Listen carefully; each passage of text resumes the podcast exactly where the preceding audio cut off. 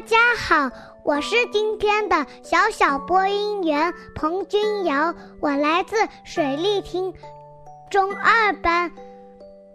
下面我给大家讲的故事是《小猪的冒险》。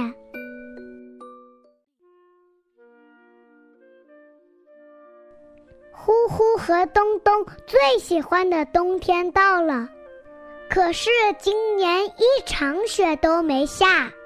不下雪就堆不成雪人了呀！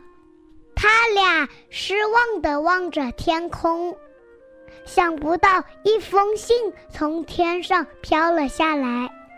他们读起信来：“致捡到这封信的人，我是负责下雪的下雪兽，我牙疼，疼得我都没有办法下雪了。”十分发愁，请到不倒翁翁不倒的冰块云来救我，下雪兽。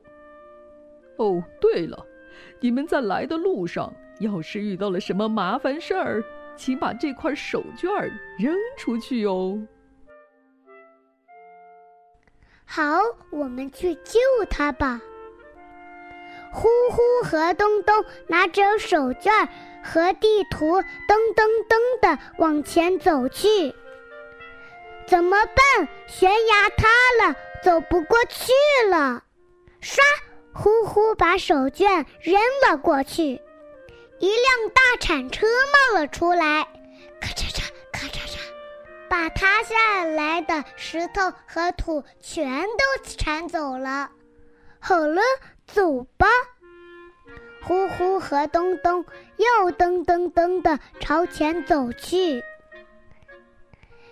哈，两只好吃的小猪，一群肚子饿的嗷嗷叫的大灰狼，朝呼呼和东东扑了过来。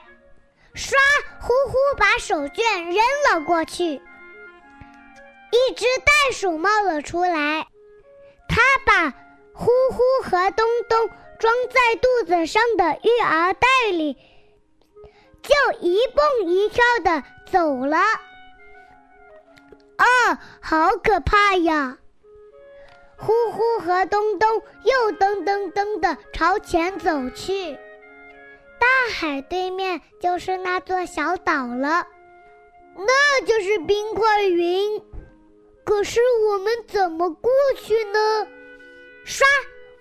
把手绢扔了过去，一架直升机冒了出来。轰隆隆，轰隆隆，它载着呼呼和东东飞到了冰块云上。哦，总算到了，可是太冷了，身体都快变成冰块了。实在是太冷了，呼呼和东东被冻昏过去了。就在这时，呼呼手里抓着的那块手绢呼啦飞了出去，一只大企鹅冒了出来。企鹅用身体把呼呼和东东捂得热热的。等呼呼和东东恢复了体力。他们发现下雪兽在不远处的地方哇哇大哭呢。哦，赶快去救它！他们终于见到了下雪兽。天哪，它的牙全部蛀坏了，已经烂得不成样子了。好，这是最后一次了。唰，呼呼把手绢扔了过去，下雪兽的牙立刻恢复了原样。谢谢，这下我又能下雪了。嘎吱嘎吱，下雪兽把冰块云嚼得稀巴烂。太好了，这下呼呼和东东放心了。作为谢礼，下雪兽把新的手绢。给了呼呼和东东，然后他们就挥手告别了。呼呼和东东回家一看，天上已经下起雪来了。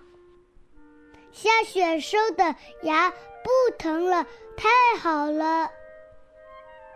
呼呼和东东堆了一个大大的、大大的雪人。好了我的故事讲完了谢谢大家。